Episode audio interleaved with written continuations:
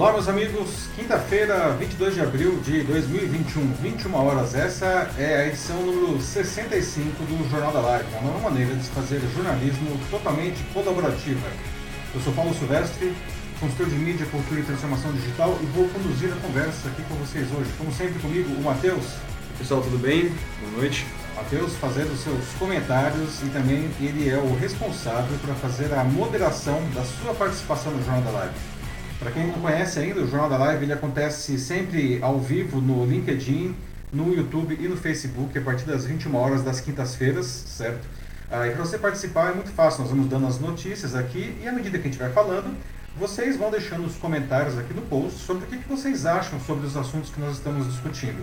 O Matheus seleciona a, a, os comentários e nós vamos construindo a notícia juntos, certo? Muito bem. Ah, o Jornal da Live que acontece, como eu falei, sempre ao vivo no meu canal do Facebook, do YouTube e do LinkedIn.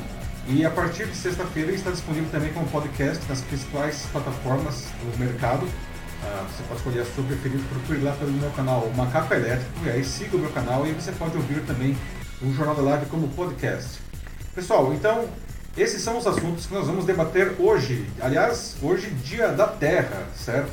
Nesta quinta, aliás, começou ou não a cúpula de líderes sobre o clima. Não? O presidente americano Joe Biden, organizador do evento, recolocou os Estados Unidos como protagonista global na defesa do meio ambiente. Já Bolsonaro fez um discurso burocrático que não convenceu ninguém de que o Brasil está empenhado no tema e ainda pediu dinheiro para cuidar da Amazônia. Será que os demais líderes acreditaram em Bolsonaro? Por que isso nos impacta tanto? No segundo assunto, o Congresso Nacional prepara uma nova legislação para substituir a infame Lei da Segurança Nacional, um resquício da época da ditadura, que vem sendo usada para intimidar opositores do governo. Mas alguns pontos vêm causando polêmica, entre eles, os deputados governistas querem tirar as punições previstas na proposta para quem divulgar fake news no período eleitoral. Ora, mas quem divulga fake news não deveria ser justamente punido? Na sequência, vamos falar a, de que, apesar de o Brasil estar com várias condições favoráveis para a valorização do real frente ao dólar, a cotação da moeda americana não cai por aqui. Por que, que isso está acontecendo e por que, que o dólar caro é ruim para a população e para a maioria dos negócios? Diante dos números da Covid-19 que não baixam em todo o país, o Ministério da Saúde sugeriu que as mulheres adiem planos de engravidar até que a situação da pandemia melhore. Você acha que essa proposta é válida?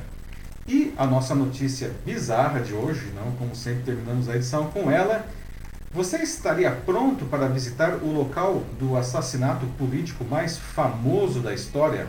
E olha que isso aconteceu há 2065 anos. Muito bem, pessoal. Então, vamos começar aqui a edição 65 do Jornal da Live. Né? Como eu acabei de dizer, hoje começou a cúpula uh, de líderes sobre o clima. Não? O presidente americano Joe Biden, organizador do evento, recolocou os Estados Unidos como protagonista global na defesa do meio ambiente. E esse é um movimento muito bem-vindo, porque traz de volta à mesa a maior economia do mundo, depois de quatro anos de governo Trump contrários a ações de proteção ambiental. 40 líderes mundiais foram convidados a participar da cúpula, que vai até agora, amanhã, sexta-feira. Nos discursos iniciais feitos hoje, na abertura, cada um, cada um dos líderes, não, desses 40 líderes, teve três minutos para falar. Bolsonaro ele foi o 18º na fila. Ah, e como era esperado, bom, ele fez um discurso um tanto burocrático, não, em linha com o que vem pregando o ministro do Meio Ambiente, Ricardo Salles, de que o Brasil é um exemplo em questões ambientais.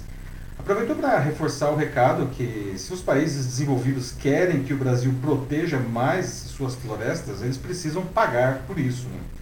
O problema é que o discurso não convenceu ninguém, pois essas palavras não correspondem aos fatos. Não. Além disso, os Estados Unidos já tinham dito há algumas semanas não, que antes de enviar dinheiro ao Brasil, eles querem ver resultados concretos nessa área e não promessas. Não. E que esses resultados têm que aparecer ainda nesse ano. Não. Naturalmente, não, há muitos interesses nessa história, não? A, a, mas a pauta de defesa do meio ambiente é essencial e deveria ser feita para o bem do próprio povo, muito antes de pensar no dinheiro estrangeiro. Não? E o governo Bolsonaro, infelizmente, está falhando nesse aspecto. Não? Será que os. E aí já deixo algumas perguntas para vocês aqui, vocês podem trazer as suas, contribuições também, não? Será que os demais líderes, eles, enfim, acreditaram no, no que o Bolsonaro falou hoje, não? Será que o Brasil vai receber o dinheiro que ele está pleiteando, não? E quais são as propostas dos outros países para essa pra, pra proteção do clima, não? Por que, que isso impacta tanto a nossa vida, não? E por fim, como que você acha que o Brasil deveria se comportar nisso daí? Bom, ah, os Estados Unidos voltaram a liderar o palco da defesa do meio ambiente, não, que está, que é cada vez mais crítico. Não? O Brasil, que tinha tudo para ter um papel chave nisso, por ser não só o dono da maior floresta tropical do mundo, não, mas até pelo, enfim, pelo capital diplomático que ele acumula desde a da Rio 92, não, que foi uma conferência da ONU justamente sobre meio ambiente, não, apareceu aí de novo não como um, o status de um páreo ambiental, não, é, que sem muito capital político ou moral. Não. O discurso do presidente americano que aparece aí na foto não, foi bastante objetivo. Não. Biden ele manteve suas propostas de campanha convocando os países a se aterem aos seus compromissos de proteção do meio ambiente, especialmente na redução do desmatamento, da emissão de gases e no emprego de tecnologia para o desenvolvimento sustentável. As metas assumidas por Biden foram reduzir pela metade a emissão de poluentes na atmosfera até 2030 e zerar as emissões até 2050. Algo que os principais países do mundo é, estão mais ou menos em linha, né? incluindo a China é, e alguns países europeus. Né? O Biden ele quer mostrar que os Estados Unidos, enfim, eles estão nesse jogo aí para valer, tá? Ah, já o discurso que, do Bolsonaro ele trouxe um monte de argumentos enfim, meio desconexos, não, e umas promessas sem direção. Né? Praticamente, no discurso, ele usurpou os avanços do Brasil nas últimas décadas não, e metas de governo, governos passados, sem falar, evidentemente, que é da contribuição negativa do seu próprio governo. Não. A promessa do, do, presidente brasileiro de zerar o desmatamento ilegal até 2030, ela, é, enfim, acaba parecendo muito vazia né, quando a gente vê o que está sendo feito hoje, não? que vai no sentido contrário. Não? E não podemos esquecer do desmonte da capacidade operacional e do aparato de inteligência ambiental, né, que após décadas de avanço. Vale lembrar que hoje mesmo o coordenador geral de proteção do ICMBio, o Diego Bezerra Rodrigues, pediu demissão devido a imposições do Ministério do Meio Ambiente que paralisaram o trabalho dos agentes ambientais em todo o país. Não? Justo hoje o cara pediu demissão. Não? coincidência ou não. E as pretensões lançadas pelo governo brasileiro não têm como serem cumpridas enquanto justamente não se restaurar o papel do IBAMA, do IBAMA e do ICMBio, que são órgãos vitais de proteção ah, e de combate à devastação da, da floresta. Não? Um dos argumentos usados por nacionalistas é de que a Amazônia é brasileira e de que os outros países só querem as suas riquezas. Esse argumento enfim, é tão antigo quanto a ditadura militar. Né? E é verdade, vamos colocar as coisas também na perspectiva, né? Não tem santo nessa história aí, não. Claro, a biodiversidade da Amazônia é riquíssima, não? e empresas de todo mundo estão de olho nisso, não? entre outras, não? a indústria farmacêutica mundial. Não? Mas essas empresas, enfim, sempre tiveram e vão continuar tendo acesso a essa riqueza porque os diferentes governos brasileiros permitem isso daí, não, não é por uma questão de soberania nacional. Nada. Vale dizer também que as empresas brasileiras são as responsáveis hoje pela maior parte da destruição desse bioma. Né? Acontece que as florestas, e principalmente a Amazônia, são sim importantes para o mundo inteiro, portanto elas merecem atenção e cuidado de todos os países. Não? porque elas ajudam a controlar o ciclo hidrológico, são fundamentais para a agricultura, não? Ah, e armazenam uma quantidade considerável de carbono. Né? O desmatamento das florestas gera um desequilíbrio nisso tudo, fazendo com que a floresta justamente acabe liderando mais carbono do que absorvendo, não? o que agrava o aquecimento global. Não? A gente precisa ressaltar também que, eh, se o governo diz que ninguém deve colocar a mão na Amazônia, que isso é uma questão de soberania nacional, ok, então, como que cara exige dinheiro de outros países para proteger esse patrimônio? Né? Bolsonaro e Salles, que aparecem na foto, aí não precisam entender de uma vez por todas não, que a floresta de pé vale muito mais que a floresta no chão, não, que a grilagem de terras, aí, o, ah, os garimpos ilegais, o desmatamento, não, que crescem escandalosamente com o seu consentimento, é algo que precisa ser combatido para valer aqui no Brasil. Não? antes de qualquer outra coisa. Por isso fica difícil acreditar na fala do Bolsonaro hoje na cúpula. Não? Enquanto existiu o raciocínio de passar a boiada, como disse o Salles na infame reunião ministerial vazada de 22 de abril do ano passado, não? passar a boiada, não? a capacidade do Brasil ser visto como uma potência ambiental e sustentável, ela fica um tanto, enfim, patética. Não? Para dizer o mínimo. Para dizer o mínimo. Não? O Joe Biden deu o tom né, hoje cedo. Não? Esse papel hoje de potência ambiental está justamente com os Estados Unidos, que é interessante porque eles querem construir uma nova doutrina geopolítica né, que vai governar o mundo né, é, nas mudanças climáticas. Não. E se tem alguém para fazer isso, é os Estados Unidos. Não. A própria China já está alinhada com isso. Não. Ah, já o Bolsonaro, infelizmente, ele falhou miseravelmente aí no seu papel de tirar o Brasil dessa condição de vilão mundial do meio ambiente. Né? Agora a gente vai ter que arcar com as consequências disso. Né? Então, agora sim, abrindo debates aqui, né? Ah, queria ouvir de vocês, né? o que, vocês acharam? Vocês viram a, a, a, fala do Bolsonaro? Puderam assistir ou ler? Não? O que, que vocês acharam dela? Não? Será que os líderes mundiais aí acreditaram no Bolsonaro? Será que a gente vai receber esse dinheiro que ele está exigindo? Não? Ah, o que, que, vocês acham disso? E o que, que, vocês acham, enfim, que o Brasil não deveria fazer nesse cenário? Então, e aí, Matheus, como estamos aí? Bom, é, então a gente está aqui, né? Estamos é, vendo como está indo a live aqui no, no LinkedIn. Uhum. A gente está tá segurando por enquanto, né? Já falei aqui de que se tiver algum problema para recarregar a página, que. É, o LinkedIn mim, que anda é... dando umas pipocadas, né? mas está indo bem, eu acho, né? Tá, tá, tá um pouco atrasado, né? Mas enfim, também sugerir assim também pro pessoal que se quiser mudar pro YouTube também ou pro Facebook também, é, não uhum. tem nenhum problema que lá tá indo super bem. Tá bom. Mas é, vamos lá, né? É, boa noite, pessoal. Vamos começar. Então, primeiro eu vou começar aqui pelo YouTube, né? Em que a, temos a Adriana Chalela aqui conosco hoje à noite. Olá, Adriana, tudo bem? Ela diz né, que não daria dinheiro nenhum pro Bolsonaro, que ele perdeu completamente a credibilidade e ainda por cima, né? Terra devastada, no dia da terra, né? Difícil assim, não dá. Quantas coincidências hoje, né, Adriano? Né? Bom, o começo da cúpula hoje não foi exatamente uma coincidência, o Biden escolheu bem essa data, não.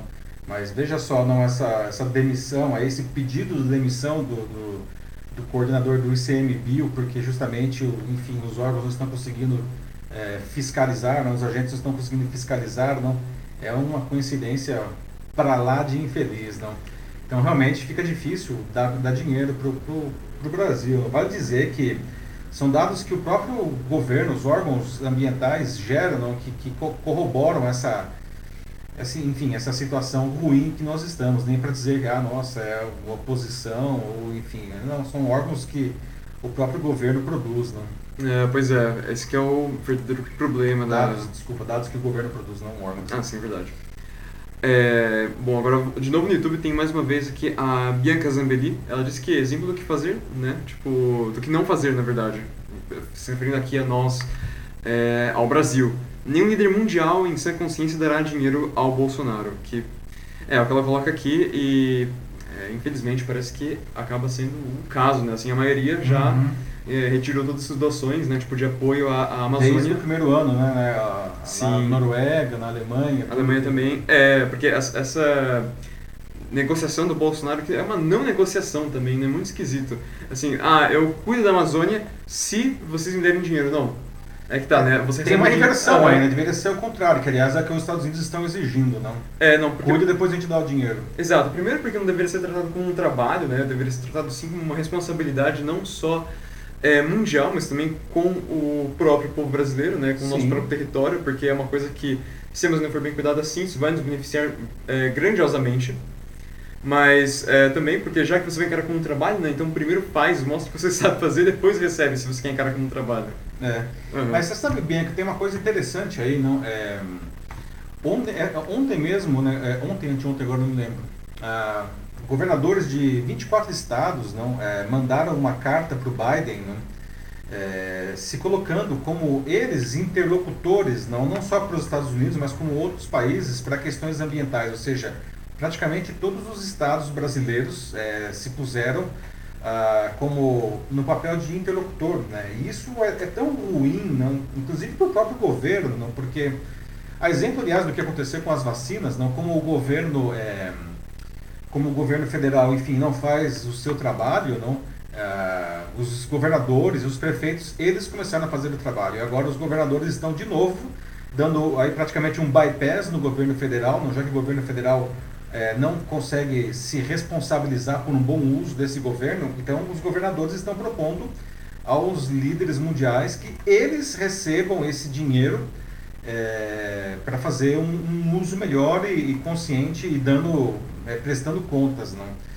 E, aliás, para falar em cartas ao Biden, não, vale dizer também que ontem não, é, o Biden recebeu é, uma outra carta de artistas do mundo inteiro, inclusive artistas do Brasil, dizendo especificamente para ele justamente endurecer com, com o Bolsonaro, não. Porque realmente a comunidade internacional não são não só os políticos, não. Parece que já se cansaram dessas promessas aí, não, e do que a gente vê acontecendo o tempo inteiro aí nas nossas florestas, infelizmente. Sim. É, agora, ainda no YouTube, né, o Joaquim ele migrou pra cá, porque parece que realmente o, o LinkedIn tá passando por problemas, né, mas... Esse LinkedIn fanfarrão, viu? Tá pois é. LinkedIn? É que no celular também tô recarregando o tempo inteiro, que fica dando problema, mas... É, e o problema não é aqui, é porque eu tô vendo aqui, tá vendo? É, não, tá comprando aqui também, já mexi velocidade, tá tudo certo, mas... É. É, bom, vamos lá, né, gente? Assim, seguimos, se... seguimos em uhum. frente, né? Seguimos em frente. Quem quiser se manter no LinkedIn, tudo bem, assim, mas também quem achar que tiver muito ruim, né, como foi o caso do Joaquim, é, se puder mudar para o YouTube, acho que é até melhor, porque lá parece que está dando para acompanhar bem tranquilo, assim. Bom. Então, vamos voltar aqui para a discussão. É, agora tem uma fala aqui da Maria Ângela de Camargo. Ela diz que né, a fala do Bolsonaro ela é totalmente artificial. Não vai resistir ao primeiro cortejo. E vamos comer poeira nas negociações por mais investimento. E há milhões parados no Ministério exatamente para essa finalidade. Né? Realmente, gente, não é como se a gente é. não tivesse dinheiro, né? Vale lembrar isso. Realmente, é bem bem pontuado aí, Maria Ângela. O Brasil não é um país pobre. Não, é mais uhum. do que isso, né? É, a Maria Ângela traz um ponto interessante aí. Não, existe dinheiro alocado para o combate ao meio ambiente que está parado no Ministério do Meio Ambiente e em diversos órgãos. Não? O dinheiro já está aí disponível não? e não está sendo usado. Não? Então, a... Ou seja, né, fica a questão, por quê? É, por né? que não? É, ou seja, é, estamos querendo mais dinheiro? Sim, ótimo, que bom, vamos ter mais dinheiro para preservar aí o meio ambiente, maravilha, mas uh, por que não estamos usando o dinheiro que já está disponível, inclusive? Né? Bom ponto aí que a Maria Ângela traz. Obrigado, Maria Ângela. E, mais uma vez, é, enfraquece essa negociação, quase que uma demanda do Bolsonaro né, por mais dinheiro. Assim, já tem dinheiro que a gente não usa, simplesmente. Tipo, ele não consegue responder essa pergunta, ele não consegue responder esse questionamento. É. Aí fica difícil. Aí fica difícil. É, infelizmente nós estamos vendo aí né, diariamente aí os desmontes dos órgãos, não, ah, não só os órgãos de produção de informação, de inteligência, não, mas também os órgãos de fiscalização, é, o que é um escândalo, não, para dizer o mínimo. Sim, sim, não, é realmente tem sido toda uma desconstrução é, sistêmica que tem sido feita né, ao longo desses anos desde que o é, Bolsonaro ele assumiu. É, mostra realmente como eles não nem aí para isso, de verdade, uhum. mesmo. É bom. É, e sobre essa questão também, é, né, ah, mas o, a comunidade internacional, né, os outros países eles querem vir aqui só para pegar o que é nosso, né? Para começar, que não é só nosso, né? Tipo, a gente divide o espaço floresta amazônica com vários outros países daqui da América Latina, como o Peru, por exemplo. Uhum. Então, não é um negócio totalmente brasileiro, assim, por mais que, ok, acho que a maior parte está aqui com a gente, Sim, a maior né? parte está no Brasil, certamente. É, mas mesmo assim não é uma responsabilidade só nossa, ainda mais quando você pensa né, na importância que o, uma floresta tropical, o tamanho da, da Amazônica tem para o mundo todo. E ok, mesmo que, vamos lá, digamos que realmente eles estivessem interessados só em recursos naturais, uhum. por isso que eles querem vir para cá. É, mesmo assim, é, acho que para que a gente não, não trouxesse isso para cá, o Brasil, o que ele deveria fazer? Deveria se mostrar capaz é, de ele mesmo, com os nossos próprios recursos, com o nosso próprio dinheiro, a gente ser capaz de é, proteger, de preservar Sim. essa área. Claro, exatamente. E a gente tem feito isso. Por isso que eles vêm para cá. Aí que entra a grande questão. A gente não, não faz, não é. faz. Sim, o Brasil tem condições de fazer essa proteção, mas não vem sendo feita, não. E o Brasil também, já não é de hoje, ele recebe aí apoios, não. O próprio Biden disse, é, prometeu aí a criação de um fundo, ah, não hoje, ele, já, ele fez isso inclusive durante a campanha, não. Ele propôs a criação de um fundo de 30 bilhões de dólares, não, para apoio à Amazônia, não mas que para isso ele exigia justamente essas contrapartidas. Ele queria saber, enfim, se, uh, se o governo brasileiro estava fazendo por merecer, digamos assim. Não? Tem umas, aqui um comentário do Joaquim Dezer Neto, também aqui no YouTube, ele fala, né? É, ok, tudo será é, que é a culpa do presidente Bolsonaro. Vamos analisar os fatos e acontecimentos dos cenários políticos e econômicos. Sim, sim, vamos analisar os fatos, né? Vamos ver uhum. o que uhum. foi feito, ou melhor, o que não foi feito. Que, bom, é o que tem, é, o que tem acontecido agora, né? E por isso que a, a tudo isso acaba caindo na, na, na conta dele, porque é, é, o governo dele, né? É a, é a gerência dele. Então, se o negócio não está sendo feito, sim, cai na conta dele. Como ele mesmo costuma dizer sempre, não a, a, ele é o comandante e o comandante é o que recebe aí, né, para o bem e para o mal. Mas enfim, essa questão do meio ambiente é realmente um dos calcanhares de Aquiles desse, desse governo. Não? Uhum. Ah, o ministro Ricardo Salles aí, ele tá na é, é a bola da vez aí para ser o próximo ministro defenestrado por por pressão da, da, do mercado e da, enfim, da sociedade civil, né? vamos ver até quando que ele aguenta aí. Né? E esse acho que é um que está desde o começo, né? Está desde o começo. O uhum. Ricardo Salles está desde o começo e é um dos ministros preferidos aí do, do, do Bolsonaro da sua ala ideológica, não? E ele está se mantendo aí, não? Muitos outros ministros da, da ala ideológica, como o Abraham Weitraub e o, a, o Ernesto Araújo, por exemplo, caíram né, já não? por pressão do da sociedade civil e do próprio Congresso. Né? Mas é. uma coisa que o, que o Joaquim fala aí também é verdade, não, né? não é só culpa do Bolsonaro nessa história, não. O Congresso também tem uma parte aí, não, inclusive uhum. a bancada ruralista, não, ela, enfim, parte da política e da diplomacia do passar a boiada vem por pressão Sim. da bancada ruralista do Congresso Nacional. É, de fato. Uhum. É. Não, vale lembrar também, pensando um pouco mais no, no Salles aqui, né? O Salles também sente da situação dele, né? Porque é, ele tá, na verdade, assim, sempre que é, acontece qualquer coisa, ele fica bem na dele, né? Ele fica bem quieto, né? Ele não... Acho que é, ele se manifesta menos, menos, né? É, não uhum. sei, essa semana mesmo ele voltou a brigar com a Anitta, né? Um debate, assim, assustador no nível, né? um nível, assim, como diz, um nível quinta série C, não? o nível do debate. É legal. Eu fico pensando, puxa, não, o que, que o, o ministro de Estado não é, fica usando esses argumentos, assim, do tipo, só falo com você quando você é, dizer o nome das capitais do Brasil, né? O que, que é isso? É programa do Luciano Huck lá, não, para ver é, quem quer ser milionário, não? quais são as capitais do Brasil. É vergonhoso isso daí, não? Esse, esse, esse nível de debate, né?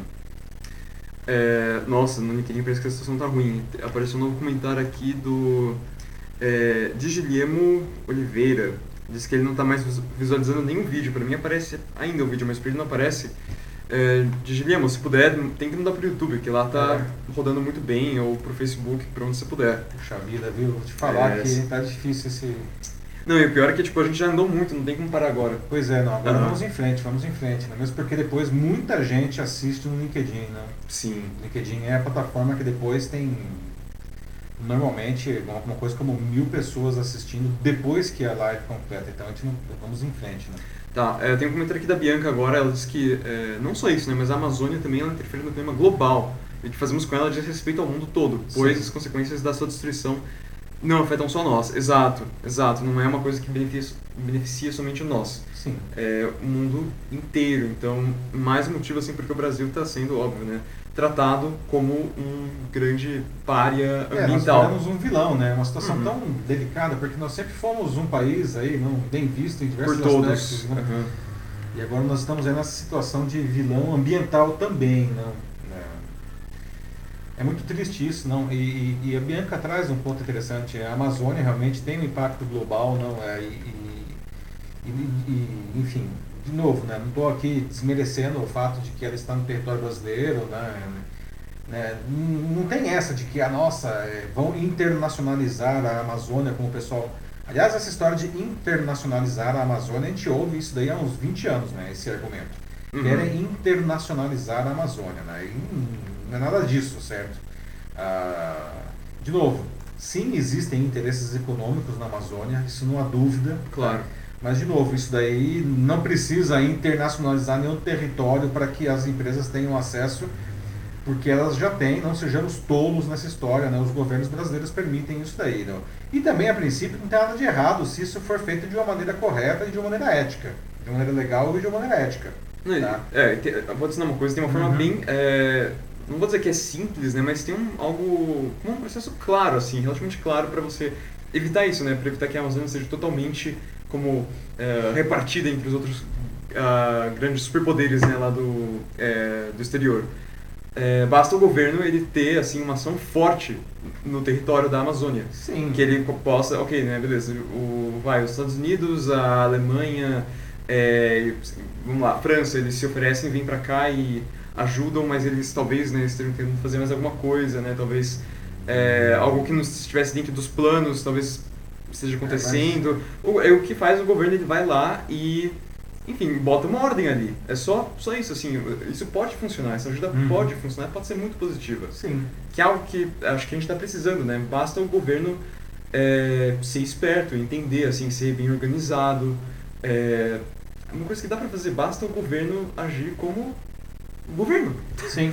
Uhum. É, enfim, é, vamos pro próximo assunto? Tem mais algum comentário que você quer mencionar aí, Matheus? Ah, tem, tem alguns aqui vamos que lá, a gente lá, falou bastante, lá. né? Sim, sim. É, a Mariana de Camargo, né, ela fala aqui, né, agora, ixi, não vou pegar a hora aqui que ela, que ela conseguiu enviar, mas é, ela falou, né, tipo, nossa, será que talvez o Salles é, seja a próxima bola da vez, né? Seja está na mira caso a pressão internacionalmente. Que foi que a gente comentou, né? Você falou, ah, né? Talvez é, ele, ele já está na, na, na, mira, né? Faz já. muito tempo, desde o ano passado, não. Ele, tá, é. ele só não caiu ainda realmente porque o Bolsonaro banca aí o, o Salles nessa história, não. Mas é, muita gente já pede a cabeça do boi aí faz muito tempo. É, não, então não, Maria Angela, você não está sonhando alto não. Isso pode acontecer em breve até, eu diria. Uhum. É, ela também fala, né, tipo, ah, que eu pensava que o Salles fosse menos rude que o Weintraub e me enganei. E a Bianca. Olha, é dura aí, hein? É dura essa, essa briga aí, Mariana. Não, a Bianca Zambelli ainda vai mais além, né? E fala assim, ó, comparar ele com. Né, porque você comprou ele com alunos tipo de quinta série C, né? Mas ela falou, ó, fazer essa comparação talvez até mesmo ofenda alunos da quinta série. Alô, pessoal da quinta C, desculpa, tá? Não, não é pessoal, foi mal aí, acho que eu realmente me exaltei. Ai, nossa. É...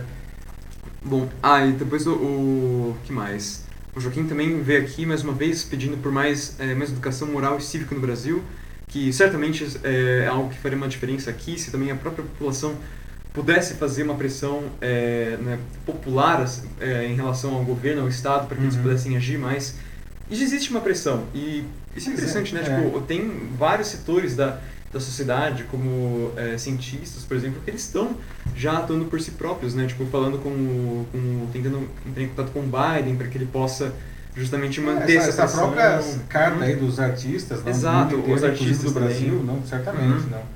Mas o que o Joaquim coloca aí é verdade, não é? Deveria existir mais. Aí, né, uma pressão maior, uhum. não. É que é um velho, um velho problema que a gente sempre traz. Aliás, o Joaquim sempre traz esse, essa questão aqui, não, no Jornal da Live, que é as deficiências na educação, né? Educação no sentido amplo da palavra, né? Infelizmente, a gente está mal isso no Brasil, né? E o povo sem educação é, não sabe fazer valer os seus direitos, não, e também nem os seus deveres também, né? Então, realmente, uma educação melhor melhoraria uh, vários problemas nacionais, inclusive pressões é, sobre políticos como essa daí, não muito bem colocado pelo Joaquim. Antes da gente seguir, vou ler um comentário aqui do Denis Castro, também no YouTube. Ele fala né, que é, em relação a essa, essa situação da Amazônia, ele se lembra de uma crítica do cineasta Werner Herzog Aguirre, espero ter pronunciado isso certo, Denis, é, que, né, que era A Cólera dos Deuses, onde ele disse que a imagem da Amazônia na vista de cima, parecia de um queijo suíço, por causa das várias partes em que ela já foi desmatada. Então vamos torcer para que isso não vire, né, para que isso não acabe em pizza. Pois é, pois é, é bom, bom, bom Denis, bem colocada aí a referência, né? os buracos são cada vez mais uh, numerosos e maiores, não? Espero que a gente consiga reverter ou pelo menos estancar essa sangria aí, não? Acho que agora sim, vamos pro próximo. Vamos pro próximo assunto aqui? Bora. Muito bem, pessoal. Vamos agora falar sobre fake news não? e a nova lei que está sendo criada para substituir a infame Lei de Segurança Nacional, um resquício do tempo da ditadura militar, que aliás vem sendo usado para intimidar opositores do governo. Não? O Congresso Nacional prepara essa nova legislação que foi batizada de lei do Estado Democrático de Direito. Não? Mas alguns pontos vêm causando polêmicas, não? como era de se esperar em qualquer discussão de lei, né? mas tem um ponto que realmente é assustador. Não? Os deputados governistas eles querem tirar as punições previstas na proposta para quem divulgar fake news no período eleitoral. Né? E é isso mesmo que você ouviu. Eles querem que as fake news não sejam punidas, não as fake news, em quem distribui as fake news. Né? Ou seja, aí sim virou a casa da mãe Joana. Pois é. Né? Uhum. Porque, ué, deveria ser contrário, né? Quem divulga as fake news não deveria ser justamente punido, não? O que, que vocês acham desse movimento dos deputados governistas, não? Como justificar isso daí, né? O que, que vocês acham, enfim, do governo que fica usando a, a, a, a lei de segurança nacional para, enfim, intimidar aí os seus desafetos como ele vem fazendo? Né? Bom, os deputados governistas eles tentam barrar a proposta que prevê a prisão de até cinco anos para quem espalhar fake news durante as eleições. Né? A medida ela está, ela está numa versão inicial do relatório da deputada Margarete Coelho, do Progressistas do Piauí, né? que prepara o texto para substituir a atual legislação. O grupo também pressiona a relatora para que ela não retire da lei a punição que hoje existe para quem caluniar ou difamar o presidente da República também aí um excremento da ditadura, vale dizendo. Segundo os governistas, isso seria uma, entre aspas, carta branca para Bolsonaro ser chamado de genocida. É justamente esse o ponto da Lei de Segurança Nacional que o governo tem usado para intimidar os opositores e calar os críticos. Não? O novo projeto ele tem apoio do presidente da Câmara, o Arthur Lira, do PP de Alagoas. Não? Aliás, por 386 votos a 57, a maioria dos parlamentares aprovou nessa terça dar urgência à proposta, né, o que permitirá uma votação expressa sem precisar passar por comissões da, da casa. Não. Apenas o PSL e o PSOL se manifestaram contra acelerar a análise da medida. A Margarete eu tenho ouvido é, tanto parlamentares aliados ao governo quanto da oposição para chegar justamente a um texto de consenso para evitar polêmicas que, enfim, travariam a votação no plenário. E a relatora ela está usando como base um projeto ah, que foi apresentado ainda em 2002 né, pelo então ministro da Justiça, que era o Miguel Reale Júnior na época, né, ah, que prevê punições para práticas como incitar guerra civil, a insurreição, espionagem e até golpe de Estado. Né. Na versão mais recente, né, é, há um capítulo intitulado Comunicação Enganosa em Massa, né, que trata como crime o, o, ato de, abre aspas aí, vou ler como diz aqui a lei?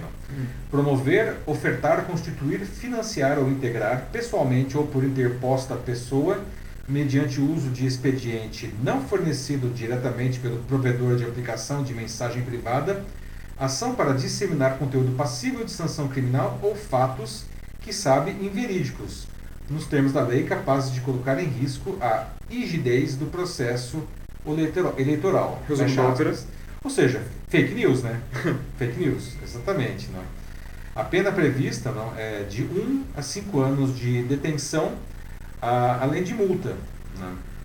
O Bolsonaro é alvo de ações do Tribunal Superior Eleitoral, no TSE, que investigam justamente a contratação de empresas de tecnologia para disparo de mensagens em massa pelo WhatsApp durante a campanha que o elegeu em 2018. Não? Vale lembrar que um projeto que combate a disseminação de conteúdo falso nas redes sociais chegou a ser aprovado no ano passado pelo Senado, mas nunca avançou na Câmara.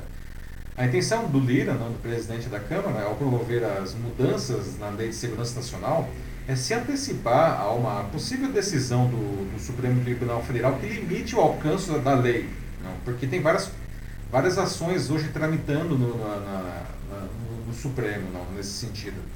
E um dos trechos contestados nessas ações é justamente o que prevê pena de até quatro anos de prisão para quem difamar o chefe do executivo. Né? E a intenção da deputada Margarete, com a proposta agora, é revogar esse artigo, não? O, que, o que, aliás, motivou essa preocupação dos bolsonaristas. Não? Os procedimentos abertos pela Polícia Federal para apurar supostos delitos contra a segurança nacional é, aumentaram 285% no governo Bolsonaro, na comparação com o mesmo período das gestões anteriores. Né? A lei serviu, por exemplo, para a Polícia Civil do Rio intimar o youtuber Felipe Neto no, na, no mês passado, porque ele chamou o Bolsonaro de genocida, até outdoors instalados na, em Palmas, na capital do Tocantins, que diziam, chamaram o Bolsonaro, que diziam que o Bolsonaro não valia um pequi roto, né, que é uma expressão local para algo que não vale nada, é, foram alvos de perseguição, né? Pois é, não. A, a mais recente vítima desse uso de lei de segurança nacional foi o ex-candidato à prefeitura aqui de São Paulo, Guilherme Boulos, do PSOL, na causa. Foi um comentário feito por Boulos no Twitter em abril de 2020. Na ocasião, o, o Bolsonaro ele disse, não, abre aspas, eu sou realmente a Constituição, fecha aspas. Não. E o Boulos disse na época não, que, abre aspas de novo, agora o Boulos falando, um lembrete para Bolsonaro, a dinastia de Luís XIV terminou na guilhotina, fecha aspas. E ele estava se referindo não, ao Luís XVI, não, executado em 1793 na guilhotina. O Luís XIV, não, ele disse a famosa frase o Estado sou eu, não, que é semelhante, enfim, ao que disse o Bolsonaro. E aí, por conta desse tweet aí, não, dizendo que Luís XVI terminou na guilhotina, agora o, o, o está sendo intimado aí a comparecer na Polícia Federal. Não. Então, pessoal, uh, vamos lá. Não? Quem divulga fake news deve ou não deve ser punido? Não? Essa história aí, não? o que vocês acham desse movimento de pedir para justamente tirar a punição a, é, é, contra fake news aí, não? Da, da, legislação aí que vai substituir a, a Lei de Segurança Nacional. Não? O que vocês acham desse movimento aí dos deputados governistas? Aliás, o que vocês acham também desse, dessa desse modus operandi não, de, do governo usar justamente a Lei de Segurança Nacional para tentar intimidar aí os seus, seus desafetos. Não? Bom, vamos lá, né?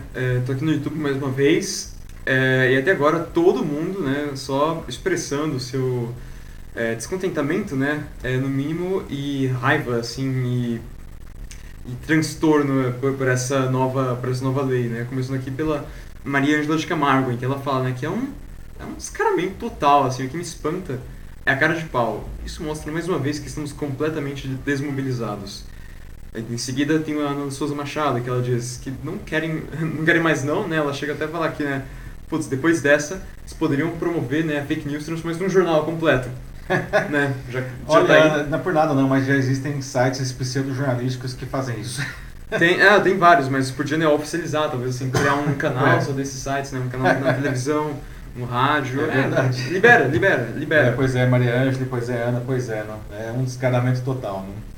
É, ela fala até a, a Ana, que mais uma vez fala, né, quase como se fosse promover a fofoqueira do bairro para porta-voz da cidade. Ah. Nossa, seria bom se fosse só fofoqueira. Pois seria é. bom, mas é que a fofoqueira ela não tem objetivos maiores, digamos assim. É. É. Aliás, vou pegar essa, essa. É, foi da Ana, né? Esse comentário? Uhum, sim. É um negócio que eu até. É, enfim, eu, eu, dou aulas e palestras sobre fake news, não? E, e a pessoa pergunta qual é a diferença da fake news para uma fofoca, não? É uma mentira, enfim, não? E é uma excelente pergunta, não? Porque a, a diferença principal, não? É que a fofoca ela não tem, a princípio, uma agenda por trás, ela não é, não é disseminada é, Exatamente. A, em massa, não? Para atingir um objetivo de algum grupo político, de algum grupo econômico, de algum grupo ideológico. Não. A fofoca, no máximo, vai satisfazer o ego da fofoqueira. Não. Ah, e a fake news, não, não. A fake news é uma fofoca com essa agenda. Não. Essa é a principal diferença entre uma simples fofoca e uma fake news. Né? Então, uma, uma boa pergunta, uma boa, um bom ponto aí, pegando esse gancho aí do comentário da Ana. Não, e assim, a lei foi batizada como é, Lei do Estado Democrático lei... de Direito. É, porque de democrático não tem nada, assim. Mas. É. porque, né? É, pois é, uh -huh. tem, é, tem, que ser, a gente precisa justamente reverter essas, essas aberrações para que ele se torne, volte a ser um Estado mais democrático, pelo menos. A democracia, infelizmente, a gente observa dia a dia ela sendo desmontada aqui no nosso país, no, no, debaixo do nosso nariz, não? E parece, parece que ninguém consegue fazer muita coisa nisso? Não, pois é, uma lei dessa ser aprovada, assim, desculpa a palavreada, mas é patético, no mínimo, porque um cara, né, vindo do, dos aliados do Bolsonaro, né, que estão defendendo um sujeito, né, como ele, que zomba uh, todos, assim, tudo, sem o menor tipo de pudor, respeito, absolutamente nada. E aí, né, a primeira pessoa lá que vai lá, né, tipo, quem, quem que disse lá no, é, no Sul que ele não valia mais que... Você lembra a expressão? Ah, não valia mais que um pequiroto, na verdade, foi um... É um um, um vereador, não, se não me engano, desculpa, acho que era um vereador lá de, de Palmas, não, capital do Tocantins, uh, que fez esses dois, ele fez inclusive uma vaquinha para fazer esses dois outdoors lá uh, em Palmas, dois outdoors, não? E o cara aí né, tá sendo intimado aí, não. Pois é, só uma coisinha só dessas. disse que uhum. não vale um pequiroto. Nossa, realmente acabou, né, com a moral, com a honra do presidente da República, diz que ele não vale um pequiroto. Não, e Bolsonaro e companhia também ficam falando o tempo inteiro sobre liberdade de expressão, e como muitas vezes eles se sentem ameaçados, ou, ou pela esquerda, ou pela mídia, porque eles não podem falar o que eles quiserem sem que eles sejam atacados, né? E agora? Agora as pessoas estão fazendo o quê? As pessoas precisam da opinião de, delas. Ninguém é obrigado a gostar de todo mundo. Ninguém é obrigado uhum. a gostar do presidente por ser o presidente. Se as pessoas não gostam do presidente, então elas falam. E aí o cara fala, não, não, mas não, vou colocar minha lei aqui de. Estado democrático aqui, porque minha honra foi ferida. Não, qual é, né? Se você brinca, tem que saber brincar também. Tem que deixar que as pessoas brinquem com você. Isso aí é coisa como da é, escola. É, se não sabe brincar, não desce pro play, como diz o ditado. Né? É, mas aí ele tem que bancar o Kiko, né? Fala, não, a bola é minha, então ninguém vai brincar. tem que brincar do jeito dele, né? Que é o que o Kiko gosta de fazer. É, é. Olha, uh, aqui eu tenho o Joaquim, mais uma vez, ele fala, né, o Brasil está cheio de leis, mas teríamos que fazer uma lei assim que, faz isso, né, com as fake news, né, tipo, uma coisa que promove as fake news a algo aceitável. Primeiro, é, ele disse que né, seria mais fácil se todo mundo só seguisse os 10 mandamentos de Moisés, né, ou algo assim que seria melhor para todos.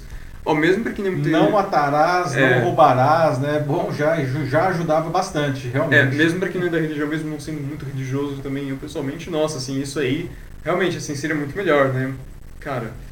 É, não, só, só esses dois já seria um grande avanço social, né? Não matarás e não roubarás já, olha, ia ajudar bastante, muito mesmo. Nossa, a Bianca Zambelli vai aqui no ponto, né? Ela fala que para acabar com a moral e honra, ele precisava ter alguma antes. Ah, ui.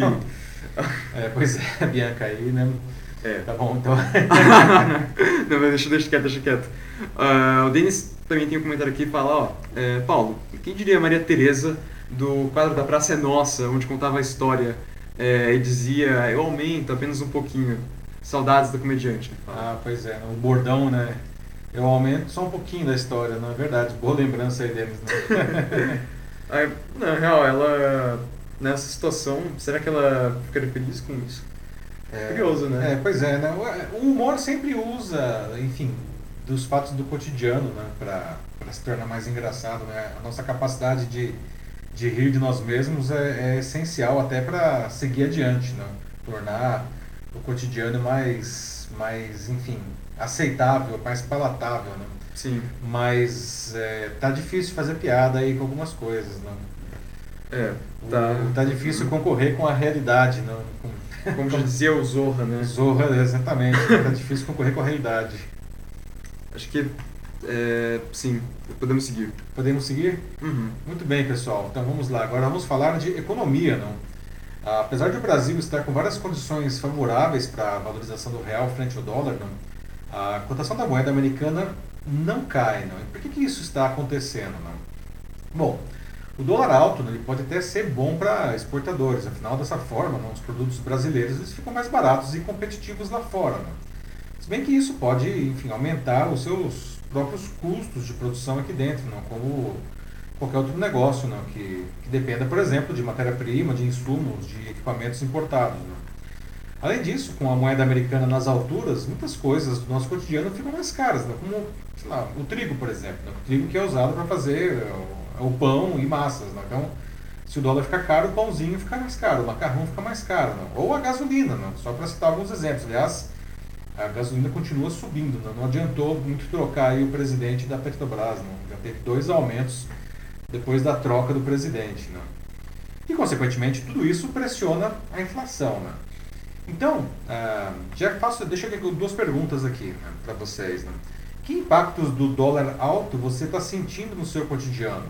Você como é, você como pessoa, enfim, você no supermercado ou enfim, é, que você, quanto vocês acham que seria uma cotação razoável do dólar? Né?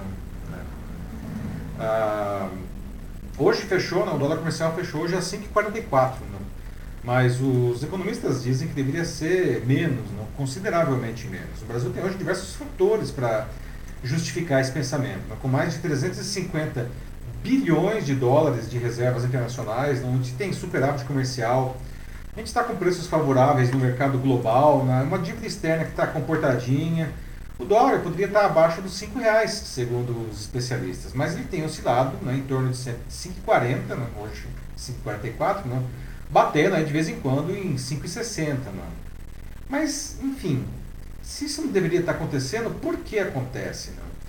A justificativa para essa aberração econômica surge quando se leva em conta as, as incertezas sobre o orçamento da União, não, essa, a pandemia que está descontrolada, a vacinação lenta, as tensões políticas alimentadas pelo Bolsonaro, os contínuos impasses de um governo que não consegue dar rumo à política econômica. Né? A crise sanitária da Covid aí não afetou o comércio internacional no ano passado, mas quase isso não teve reflexo no Brasil. Tanto que as, as exportações de commodities, que são super importantes para o Brasil, elas continuaram super fortes, o que, aliás, vale dizer, nos gerou um superávit comercial muito bom em plena pandemia. Né? O país acumulou um saldo positivo de 51 bilhões de dólares no comércio. Né? É, apesar disso, o real foi uma das moedas mais desvalorizadas em 2020. Em dezembro, a cotação média do dólar, é, que foi de 5,14, não foi 28,8% maior que em janeiro. Né? Mas em vários momentos do ano a cotação superou 5,50. Em 2021 o dólar já superou 5,70 né, em algumas ocasiões. E a causa é sempre a insegurança do mercado. Né? A insegurança fiscal aumentou com novas trapalhadas fiscais. Não? Já passamos aí do meio de abril, a gente continua aí sem um orçamento decente, que vai ser aprovado aí goela abaixo essa semana. Não? Ah, o projeto de lei orçamentária de 2021 foi aprovado em março, né, com um enorme atraso, né, com essas distorções perigosas que a gente já debateu aqui no Jornal da Live várias vezes, né, como, por exemplo, né, cortar gastos obrigatórios do governo para colocar nas emendas parlamentares. Né. E a pandemia, que anda muito grave, né, com essa mortandade elevada, a escassez de insumos, pra, até para entubar os pacientes, não complica as projeções econômicas. Né. E além disso, os investidores estão assustados né, com a política antiambiental do governo, não, é, seguindo aí que nós falamos no nosso primeiro assunto hoje, não, uhum. é, e, e, pesam ainda não, contra aí, o Bolsonaro nas suas desastradas intervenções aí nas estatais de capital aberto, não, como o Banco do Brasil e a Petrobras. Não. Os especialistas, não, eles dizem que a cotação adequada seria 4,60 né, para um dólar. Não. Está mais ou menos em linha, inclusive, com o que o, o, ministro da Economia, o Paulo Guedes, ele, ele declarou não, que para ele o dólar ideal seria de 4,50. Resta saber então quando que enfim, o governo vai tomar vergonha na cara e resolver esses problemas, não, que no final das contas estão todos na mão dele. Né? Caso contrário, o Brasil vai continuar com esse dólar alto, não, inflação pressionada não, e a fuga de investidores. Não. E pensar não, que quando o plano real né, foi criado, na cotação era de 1 para 1. 1 para 1. Claro, não, esse número fazia sentido naquele ano de 1994. Não, hoje, enfim, toda a inflação de lá para cá não, e muitos outros fatores, não, isso é totalmente impraticável não, e, aliás, indesejável. Não, o dólar muito baixo também não é bom para a economia, porque, enfim, isso no mínimo ia tornar os nossos produtos inviáveis lá fora para exportação, né? Assim, eles não poderiam comprar. É, além de afastar investidores externos, não. Então, eu queria ouvir de vocês, né? Como, como que vocês sentem o impacto do dólar alto no, no, cotidiano de vocês? Na vida pessoal, nas empresas, não sei se alguém aqui, enfim, tem uma empresa que lida aí, que precisa importar insumos ou precisa comprar máquinas, não? Ah, e, e, essa proposta de dólar de 4,60, 4,50, vocês acham que isso melhoraria? Seria uma coisa razoável? Ou tinha que ser menos que isso daí ainda, não? É, a, tô aqui agora com a Natasha Costa, que ela disse que né, isso está atrapalhando muito com os investimentos. Assim, quem mexe bastante com a bolsa é, deve estar tá bem, bem mal agora, deve estar tá bem feliz com isso. É, o, o dólar alto não, ele afasta realmente os investidores, não, sim, porque, sim. enfim, é, Aliás, desculpa, o dólar alto depende, né? Ele pode atrair, se tiver, porque aí o dólar deles vale mais reais aqui. O problema é quando junta com o contexto atual que a gente está. Exatamente, né? O que uhum. nós temos hoje, a situação é de uma completa incerteza, de uma insegurança, não como a Natasha atrás aí, não? É, e, gente, o mercado, eu costumo brincar, né? O mercado é tipo um, um hamster, assim, um bichinho muito sensível, né? Você dá um susto e. Né? Então, é, e, coitado do hamster aqui, não, tá, o, tá, tá levando susto direto, não. Nossa, tomara que não infarte. É, não, pois é, é que tá, né? Já tá perto do infarto do hamster aí, não. E aí o que acontece, né? É, diante de qualquer tipo de incerteza, de insegurança, não, desses sustos, da falta de uma política econômica, da, enfim, da incapacidade de resolver a pandemia, não, é, os investidores vão embora, não. Os investidores vão embora realmente, não. Isso daí tira dinheiro, né? vale dizer que eles também tirando o dinheiro, tirando dólares do Brasil, não? isso pressiona a moeda é, americana a subir e, e a moeda alta pressiona a inflação. E a gente chega nessa situação bizarra que nós temos hoje, não? que nós estamos aí com o consumo das famílias extremamente baixo, afinal de contas, o pessoal está sem dinheiro, está desempregado, está vivendo do auxílio, né? agora vai voltar, né? porque ficou três meses sem auxílio, não? Enfim, é, então as pessoas não estão comprando e a inflação está subindo, né? Que é um negócio que nunca acontece. Né? A inflação, quando as pessoas compram menos, a inflação cai, não. Mas acontece Sim. que justamente existem esses outros fatores não, que estão pressionando a inflação. Então a gente está numa situação extremamente incômoda, não? De ter é, é, famílias consumindo menos, né? economia parada, as empresas aí em compasso de espera e a inflação subindo. Não? Agora tem várias pessoas que falando sobre né, uma míriade de coisas que estão mais difíceis de comprar. É, como a Ana Souza Machado que fala né, sobre é, comprar TV, né, o computador, né, qualquer tipo de eletrônico. Tudo que é eletrônico, que depende uhum. de peças internacionais, né, só pensar nas telas né, que vem de fora, fica tudo caro. Comida também tá, tá mais caro. É, realmente ela descreve como né, putz, impossível comprar. A Natasha fala de gasolina, Uh, o Andrei Semensato, que está aqui conosco, ele fala que está impactando no preço do PS5 dele, que só vai chegar em 2060. Aí a gente tá junto, Andrei. Andrei, olha, eu vou te falar que o PS5 tem outros problemas, não. Falta de chip, não, que é uma outra questão aí, é. não. A, a, cadeia produtora de chips não, é, foi completamente desarticulada no, no ano passado. E hoje não tem chip para produzir o PS5. Aliás, não, a indústria automobilística que está sofrendo muito Aqui no Brasil também não tem carros que não estão deixando de ser produzidos porque falta motor, porque falta pneu. Eles estão deixando de sair porque falta microprocessador. Né? Olha só a situação. O PS5 vai ter que vai demorar ainda, hein, Andrei? Mas quem sabe dá tempo do dólar cair um pouco, né? Aí vai que né, ter um ganho ainda. Né? Ou talvez um usado, assim, um mercado livre da vida. É, né? ou um Switch aí, já pensou no Nintendo Switch? É, é que a bola da vez agora tá o PS5. É né? verdade, é, somos nintendistas, não tem jeito, mas vamos lá, segue. Ó, vamos ver. A Bianca Zambelli fala né, que esse governo e vergonha na cara são coisas que ficam a anos de distância. Infelizmente, é, tem um fundo de verdade essa, essa fala dela, porque é, é, é parte assim da, da bravata do governo. Né? Eles têm que manter é, essa, essa postura de, de país forte, soberano, assim, e não só isso, mas completamente inabalável, porque isso aí é o que define a força do governo. Se o país ele é, é supostamente perfeito, não tem nenhum problema, isso é o que mantém a, o eleitorado dele, né? Uhum. Se ele falar que, olha, então, uh, nós cagamos com a economia, cara, é, isso, isso é ruim, tipo assim, as pessoas não vão é, gostar. A única é. coisa que ainda pessoal, é que tá, nem isso o pessoal vai falar, é a economia, mas é, o mercado, é, né, que... É, hoje é mais a questão da ideologia. É, o mercado que apoiou o Bolsonaro na eleição, né, com, tendo o Paulo Guedes como fiador, né, o mercado né, já desembarcou aí praticamente inteiro né, do governo Bolsonaro. Sobrou um ou outro é, empresário aí apoiando, tipo o Luciano Hang, aí, mas aí já é uma questão muito mais ideológica do que econômica. Sim, né? Exato.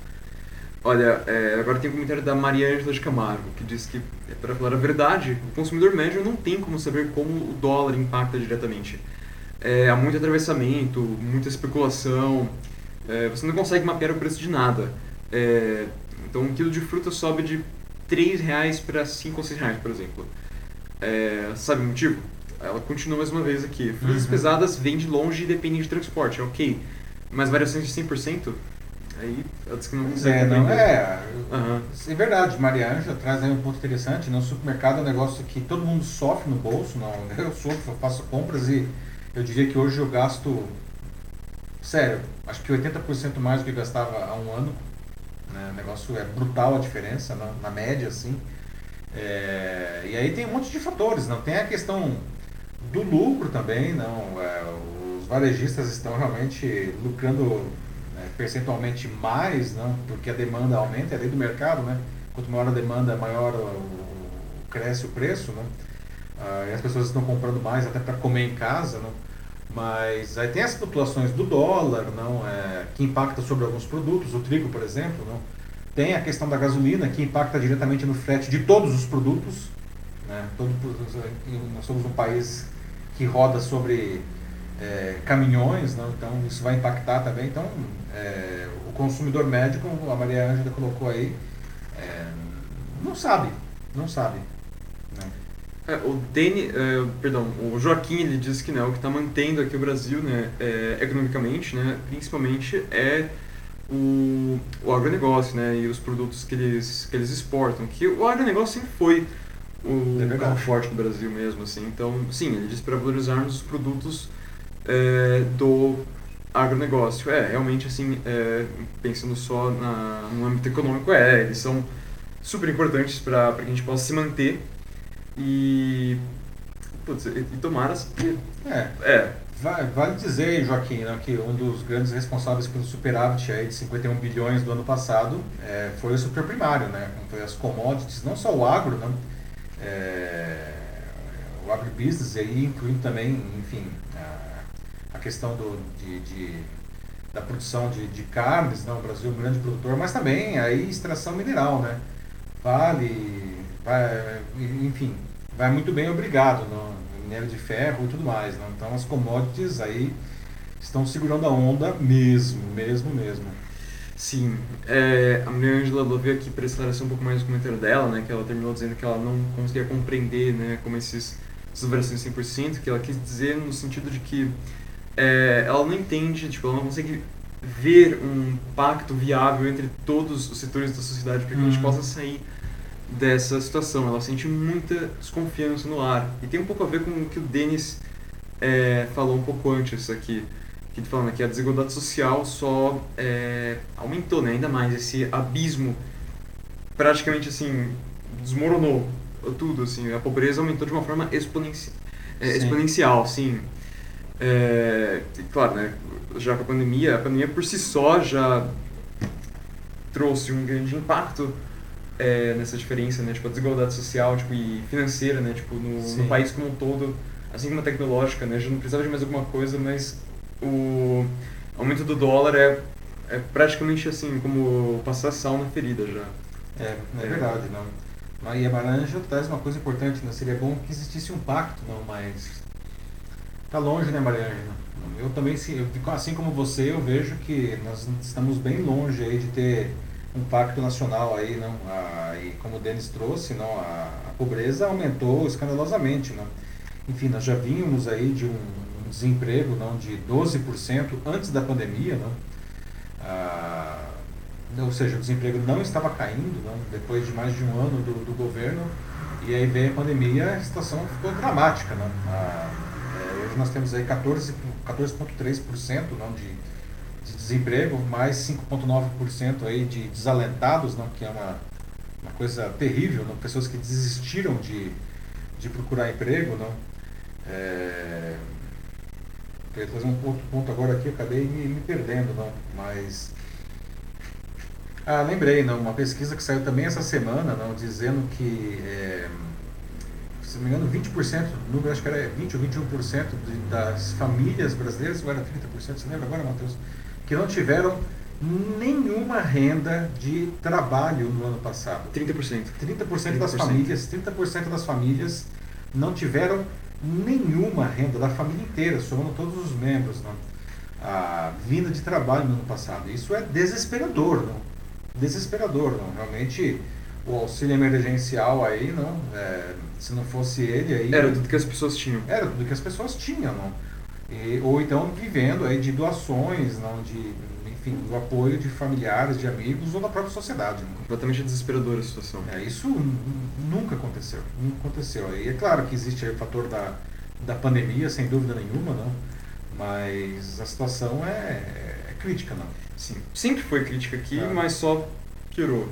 É. Então é aquilo, né, que, uh, que é uma coisa que tem até sido dita né, bastante uhum. recentemente de que a pandemia, quando ela veio para cá, né, uma das coisas que ela fez foi justamente né, pegar é, toda essa sujeira que parece estar lá embaixo, aquele tapete que, que é o Brasil, tirou tudo debaixo do tapete. Agora, de repente, tudo que sempre estava lá é, apareceu. Sempre estava uhum. lá, né? Mas é como aquela poeira que você joga para debaixo do tapete. Sim. Você sabe que está sujo, mas, mas você não quer ver. Tem muita gente que não quer ver. Que você recusa a ver, assim, fala, não, que assim tá bom, né? Vamos ficar aqui. Uhum. O que importa é que a sala como um todo tá limpa, parece tá limpa, né? Se chega uma visita parece que tá ok. Mas agora não tá ok. Agora. É, pois é. Uhum. Vamos... Vamos, vamos pro próximo. Tem mais algum aí? Vamos pro próximo debate aí já? Não, não, a gente pode ir pro próximo. Pessoal, quarto debate vamos falar de saúde agora, não? um tema que é decorrente da pandemia, não, ah, mas não é especificamente da pandemia, não. Bom, diante dos números aí da Covid-19 que não baixam em todo o país, o Ministério da Saúde sugeriu na sexta-feira que as mulheres adiassem ah, planos de engravidar até que a situação da pandemia melhorasse. Não. A sugestão provocou polêmica, não. As mulheres, enfim, acharam absurda essa proposta. Não?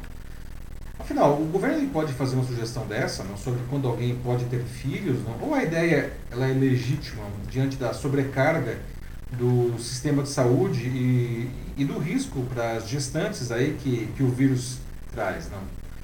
Ah, o secretário de Atenção Primária à Saúde do Ministério da Saúde, o Rafael Câmara Medeiros Parente, afirmou que a pasta recomenda às mulheres que, se possível, adiem a gravidez enquanto durar o pico da pandemia de Covid-19. Aparentemente, ele justificou o pedido afirmando que a gravidez é, por definição, uma condição que favorece as tromboses, não? que são a formação de coágulos no sangue. Não? E a Covid-19 também favorece a ocorrência de tromboses, o que pode tornar, enfim, a doença mais perigosa ainda na gravidez. Não? Aliás, no ano passado, o Centro de Controle de Doenças dos Estados Unidos já havia alertado que as grávidas corriam mais risco de desenvolver formas graves da Covid. Né?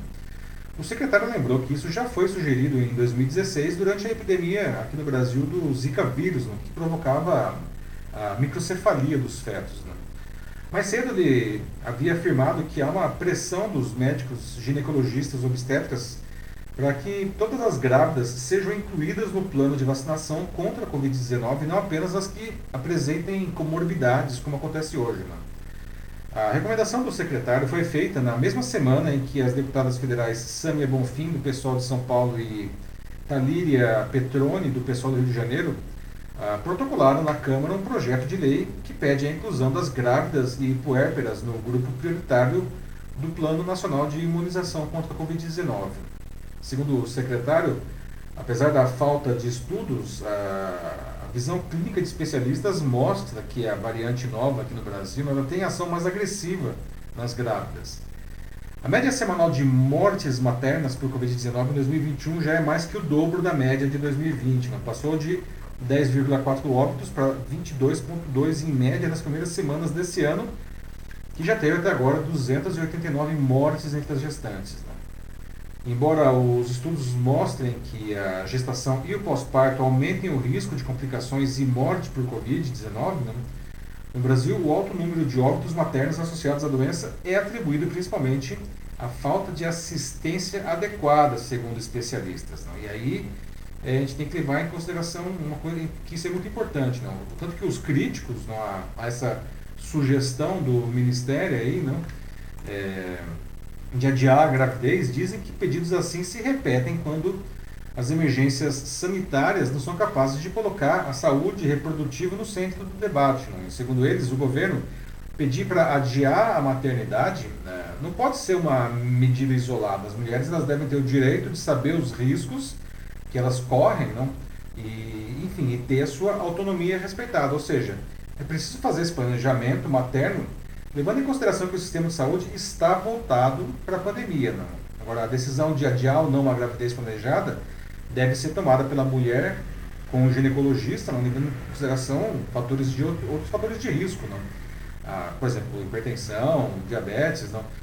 E tem ainda uma coisa que é importante nesse debate, é a questão da idade, não? É difícil pedir isso para mulheres com mais de 40 anos, não? Porque a gravidez começa a ficar mais complicada, não? Além disso, a gente também Infelizmente, não, a gente não tem certeza ah, até quando vai essa pandemia aqui no Brasil. Né?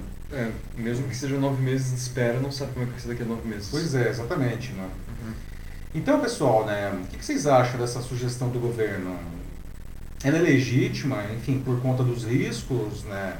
Ou ela é uma invasão indevida, né? enfim, o governo está, de alguma maneira, tentando é, propor aí quando que as pessoas podem ter filhos, não? Enfim, o que vocês acham dessa, dessa proposta? Se vocês fossem grávidas, estivessem grávidas, ou, enfim, casados aí com uma mulher grávida, não? É, o que vocês achariam? Ou estão pensando em engravidar, não? Qual seria a decisão de, de vocês aí nesse sentido?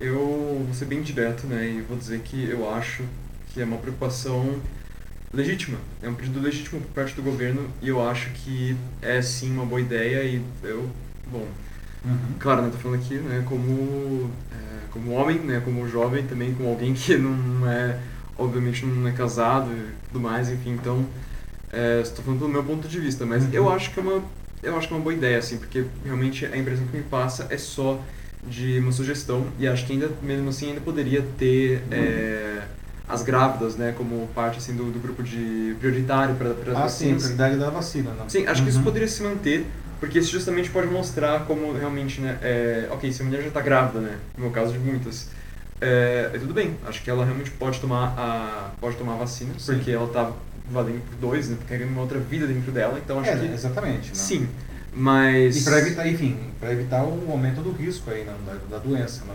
Sim, sim, exato. Ok. Uh, e, mas se, se ela puder escolher não engravidar agora, eu acho que é uma boa ideia. Acho que vale ficar como uma orientação. Ok. Agora vamos ver aqui os comentários. A Bianca Zambelli tá lembrando de como na época do, do Zika, né? é, por causa da microcefalia, teve essa mesma sugestão, como você relembrou aqui. É, ah, e a Ana Souza Machado né, tá falando de que, olha, que se ela, se ela tivesse pensando em ter filhos, que ela suspendia na hora, que é um risco muito grande. Então, ela também disse que acha justa a, a orientação. Muito bem, Ana. O, em seguida tem o Denis Castro, que, que diz que toda a situação, né, é, ela é muito preocupante. Uhum. Onde agora né, os jovens eles são mais presentes nos hospitais. É, aqui ele está falando em relação, na verdade, a perdão, né? Porque ele chegou a falar um pouco da Índia, né? Tem um alerta no ar que a Índia está um caos e o Brasil que acorde com a pandemia. É, e, enfim, e lá também, né? Tá tendo um, um fluxo muito grande de jovens entrando nos, nos hospitais. Então, só um aviso aí do Denis mesmo. Boa, Denis. É, a Índia, aliás, ontem né, bateu o recorde de novo, né, de novos casos no dia, no mundo, né, 300, acho que 375 mil novos casos no dia. Né? Acho que sim. Loucura isso, né? Bem que a Índia, enfim, é um país hiperpopuloso, não tem aí... É, mais que o Brasil. É, cinco vezes a população, quase cinco vezes a população do Brasil, né? Hum, Mas é deixa de ser um número assustador, né? É, vale ainda, claro, óbvio, vale, a, acho que o alerta a, a todos, né? Já, já deveria ter valido muito antes, né? Sim, sim. Desde o começo, mas enfim, tá mais um aí para colocar no mural. é, agora tem um comentário do Joaquim. Ele diz que é, tem sim o, o alerta, ele pode ser verdadeiro, pois as grávidas podem correr riscos de vida. Nós sabemos uma série de fatores da evolução do vírus da pandemia. Então, uhum. é, essa incerteza, daí é, o Joaquim fala, né? Sim, isso é grave. E eu concordo com ele, assim, a incerteza que a gente tem em cima do vírus, né?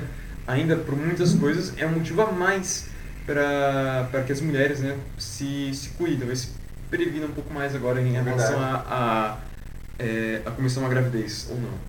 É, é, verdade, não? e Joaquim muito bem colocado também. Não? É, talvez uma das coisas mais dramáticas do Covid-19 não, é que mesmo depois aí de um ano e meio praticamente de pandemia, não, tem muitas coisas que a gente não... É, é a imprevisibilidade do vírus. Inclusive aquela coisa de quem vai desenvolver uma uma forma mais grave da, da doença. Não? Quem vai ficar com sequelas, é, quais sequelas. É, uhum. No começo a gente achava, ah, realmente, são só as pessoas mais velhas que desenvolvem casos mais graves. Não? E hoje nós vemos que não é nada disso. Não? Pessoas muito jovens, ah, com, sem nenhuma comorbidade, com ótimo estado físico, não desenvolvendo formas graves, não? morrendo, não? ou ficando com sequelas. Não? E, e, e ao mesmo tempo pessoas que mais, enfim, mais velhas, não, que a princípio poderiam até, enfim, é, falecer, né, seguindo o que se pensava originalmente, saindo aí, nem, nem, nem precisando de internação. Né? Essa imprevisibilidade do vírus é realmente terrível. Né? Sim. É... Parece que é isso, então. Passamos para o próximo assunto? A gente pode ir para o final. Vamos lá. Hoje o LinkedIn tá fraco, né? Tá, o LinkedIn nos deixou na mão hoje. É, puxa Não tá legal. Muito, que pena mesmo, que pena, que É. pena. Mas enfim, é, espero que a gravação depois fique boa aí, porque muita gente assiste o, o Jornal Live gravado, né? Mas enfim, seguimos adiante. É, muito bem, pessoal. No nosso último assunto, chegamos à nossa notícia bizarra de hoje, não? Enfim, por conta da pandemia, né? Enfim, todo mundo com saudades de viajar para lugares distantes, não? Merecidas férias. né? Mas enfim, com as fronteiras fechadas aí para nós brasileiros, não por causa justamente desse descontrole da pandemia por aqui, ainda a gente vai ter que, infelizmente, esperar um tempo para a gente poder fazer isso. Mas em algum momento isso será possível, não? Vamos poder viajar aí para tirar o atraso aí das férias, não? Então, quando isso puder, não? Quando der, que tal visitar o local do assassinato político mais famoso da história, não? Acontecido há 2065 anos, não? Alguém sabe o que é? É, parece meio sombrio esse negócio, meio mórbido. Quem, quem, quem, quem, quem foi esse cara que foi assassinado há 2065 anos? Não?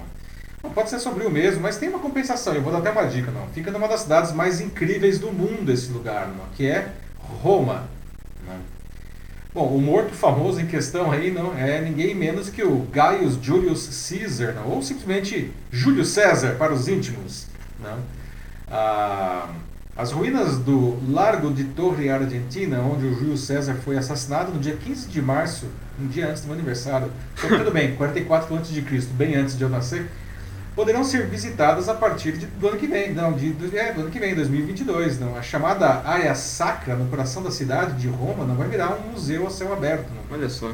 É o, esse vocês estão vendo aí, né? Cara, é uma área bonita, É né? bonito, não. Tem, tem vários templos ali, não. Inclusive Nossa. o local onde o Júlio César levou umas estocadas ali, não É, e morreu de uma forma um tanto brutal. Pois é, o Uhum. local é um complexo de templos não, em prédios públicos da época da República de Roma não, e dos primeiros anos do Império Romano. É, vale lembrar, o pessoal acha que, que o Império veio antes da República, né? em Roma foi o contrário, primeiro veio a República e depois o Império. Não. As ruínas elas ficam 6 metros abaixo do nível da rua, como dá para ver ali também na foto, não? Ah, e pode ser admiradas do alto da Praça Central, onde estão tem pontos de ônibus lá, as lojas, tem livrarias, tem até um teatro ali. Não? É um paraíso de qualquer nerd de história. É, pois é, não. Apesar, é, uma- aliás, curiosidade, não. Apesar de se chamar Largo de Torre Argentina, não, o, lugar, o lugar não tem nenhuma relação com os nossos vizinhos aqui, os hermanos, não. Ele, ele ganhou esse nome por causa do Johannes Burckhardt, que era um bispo alemão do século XV que construiu o palácio dele no, no- no largo, nessa região, não. Em anexo ele construiu a, Torre Argentoratina, não, que acabou batizando o local, não. E tem esse nome porque ele nasceu, o bispo, ele nasceu em Estrasburgo, não, na França, que na época era chamada de Argentoratum. Então, daí o nome. Não. As obras de restauração do sítio arqueológico que abriga as, eh, que abriga as ruínas não, dos, dos templos vão começar em maio e vão até né, 2022. Um projeto orçado em 985 mil euros, não, cerca de 6,7 milhões de reais. Não, e faz parte de um modelo de parceria entre empresas e o poder público que tem ajudado a conservar o patrimônio arquitetônico de Roma. Não. A, a casa de moda e joalheria Bulgari eh, vai financiar a reforma e, em troca disso, o direito de atrelar a marca ao local histórico. Uhum. A empresa já investiu, aliás, né, um milhão e meio de euros na renovação da escadaria de- da, da Piazza de Espanha em 2016. Né? E esse modelo também já possibilitou reformas de outros pontos importantes, como a Fontana de Trevi né, e até o Coliseu. Né? Ah, olha só, né? até tu, Brutus, não? já ouviram essa frase. Né? Esse detalhe aí não é um óleo do, do Vincenzo Camutini, de 1798, que representa como teria sido a morte do César. Né? Ah, o, o- e esse lugar, não, hoje aí, ah, onde está, não, ah, não lembra muito, enfim, a grandiosidade da época que, que o César foi assassinado. Na ocasião, o ditador romano tinha 55 anos, estava bem de saúde, não. Ele foi cercado por 60 senadores, incluindo seu filho ilegítimo, o Marcus Junius Brutus, não. Uhum, daí a frase. E, é, da Tetu Brutus, não, e tomou 23 facadas, né, segundo ah, ah, os historiadores. Não. É um conceito totalmente novo pra fazer montinho no amigo. É, pois é. né? Costuma-se dizer que as suas últimas palavras foram essas, né? Até tô brutos, mas vai, ó, e agora, desculpa, aí muita gente vai ficar surpresa, mas essa história aí foi quem colocou isso daí foi o William Shakespeare. na peça Júlio César que ele escreveu em 1599. Não? Segundo o Suetônio, o historiador, é, quando o Júlio César viu o Brutus entre os assassinos, não, ele teria dito, na verdade, até tu, criança. A emboscada aconteceu na Cúria de Pompeu, no salão que abrigava encontros e sessões do Senado de Roma, no campo de Marte. Não? E o motivo por que os caras mataram, afinal de contas, o César, não? os senadores eles tinham medo que o César se declarasse rei de Roma, porque ele estava no auge da popularidade dele. O povo adorava o, o, César e as tropas, o exército também adorava o César. Não? Vale lembrar que o César foi um dos maiores generais da história. Não? E o crime foi organizado no dia da, da festa dos Idos de Março, que encerrava os festejos de fim de ano, que lá em Roma Antiga, no ano, começava no dia 1 de março. Né? Por isso, aliás, essa expressão dos Idos de Março não, popularmente é considerada como traição hoje. Né? E a morte do César causou várias guerras civis, né? e no final das contas, quem se deu bem foi o sobrinho dele, o Otaviano Augusto, né? Que pôs fim definitivo na República e virou, ele se autodeclarou imperador de Roma. Né?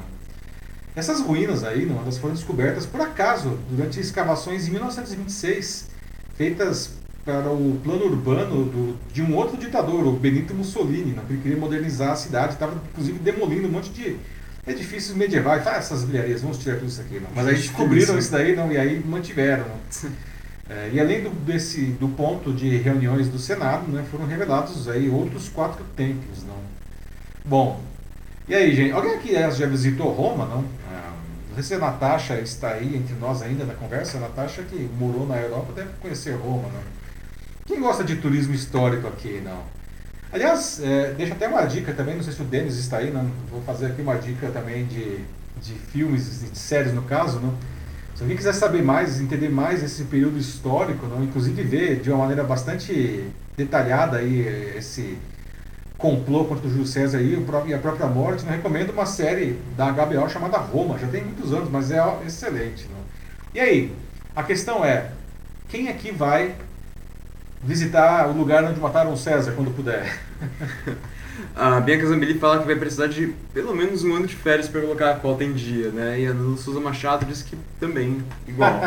pois é, não. Pois é. O duro é, não é só um ano de férias, né? É muito dinheiro, né? Preciso, nossa, hum. porque para tirar esse atraso aí, Bianca e Ana, haja dinheiro, viu?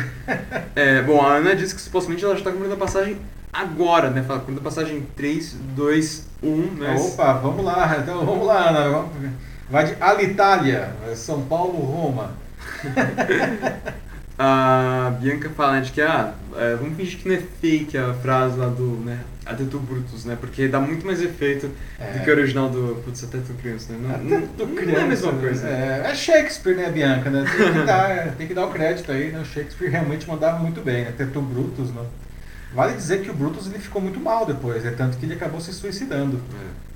A Maria Angela de Camargo fala né, que, olha, muito legal, mas parem de dar ideias, porque parece que a gente está impulsionando ela a fazer alguma compra aí. a Maria Angela aí, aí é com você, aí você tem que se controlar também. Ai, ai. Só, só, só nosso trabalho aqui, só nosso serviço é. público. Mas então, Maria Angela, olha só, deve, dar, deve dar pra comprar aí com um descontão, né? Compra, sei lá, pra 2023 aí, não, porque até lá, acredito eu, né, que a pandemia acabou, pelo amor de Deus. É, né? isso é baratinho. E que, e que enfim, o vão deixar a gente viajar de novo, né? E os outros países vão voltar a receber os brasileiros. Os brasilianos, a gente é tão gente boa, tem que receber a gente de volta, gente, pelo amor de Deus, né? É, o Denis fala né, de que né, o Shakespeare era brilhante, né, conseguiu tirar emoções do Júlio César, Cleópatra e Brutus, e também diz que sim, já assistiu a série Roma. Ah, não duvidava disso. Elogiou, né, personagens bem desafiadores, onde o poder político era o principal. Então, ó, gente, ó, só pontos positivos aqui do nosso cineasta de plantão, então vale a pena mesmo. Vale a pena, gente. Roma é uma baita série legal. Uma pena que só teve duas temporadas, porque era caro demais assim produzir os episódios. É. Mas vale a pena. Primeira temporada era justamente a história do César e a segunda temporada do Augusto. Você sabe quanto custava mais ou menos cada. Não, não lembro agora, mas foi a questão, foi a grana realmente aí. É, porque nossa, tem cada série, né, cara, tipo, lembra o HBO, né? O Game of Thrones, acho que é uma temporada era 100 milhões de dólares. É. E agora parece que estão fazendo uma, uma série do Senhor dos Anéis que cada temporada vai. Cada é, episódio, não? Cada, cada, cada episódio? É, né? Não, acho que é temporada. cada temporada, é. Porque episódio é. ficaria insano, uma é, quantidade é, cada, de cada temporada, 564 milhões de dólares, a série mais cara da história, né? Ou seja, o que dá então 56 milhões de dólares por episódio. Ainda é um baita dinheiro, né? É, é. Ah, a Natasha fala, né, que a Suíça, né, e Roma, né, tipo, de carro é, é rapidinho pra ir pra lá, né, então quem, óbvio, quem tá na Europa já acho que tem uma facilidade e tanto pra chegar. Pois é, Nossa, né? é, Pois é. Suíça até Roma de carro rapidinho, nossa, é até bizarro pensar assim no... É, ou de aqui. trem, né, né, Natasha? O trem Uhum. lá, é, o pessoal usa muito trem, né? O Euro, Eurorail, né? Acho que, é.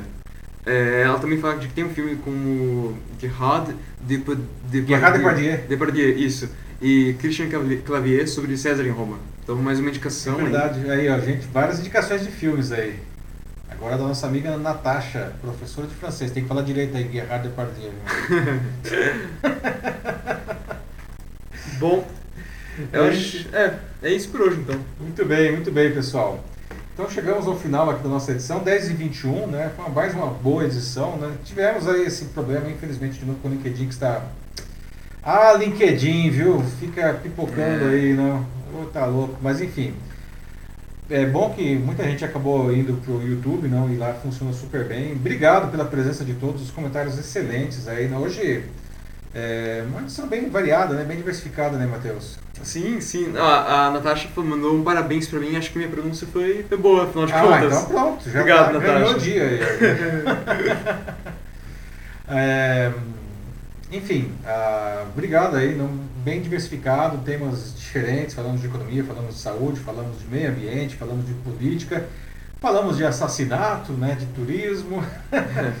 É, e a participação de todos sempre muito boa, não lembrando que o Jornal da Live é feito realmente com a participação de vocês, não, não adianta só a gente ficar dando notícias aqui, a gente quer justamente conversar com vocês. Então, muito obrigado aí, desculpe aí, alguns comentários a gente não consegue ler, mas depois eu leio todos eles, tá? E a gente se vê na semana que vem, na próxima quinta-feira, às 21 horas, no YouTube, no Facebook e se o LinkedIn nos permitir, também no LinkedIn, não? Sim, esperamos. É, assim esperamos, né? Que lá acaba tendo um bom debate sempre. É, e é isso aí. Obrigado. Boa sexta-feira, bom fim de semana para todos. Se cuidem, gente. E até a semana que vem. Um abraço a todos. Tchau, tchau. É isso aí, gente. A gente adora falar, né? A gente pode falar pra caramba aqui, mas realmente só com vocês. Então, é, de coração, obrigado, gente. É, se cuidem, tenham uma boa noite e até a próxima. Tchau, tchau.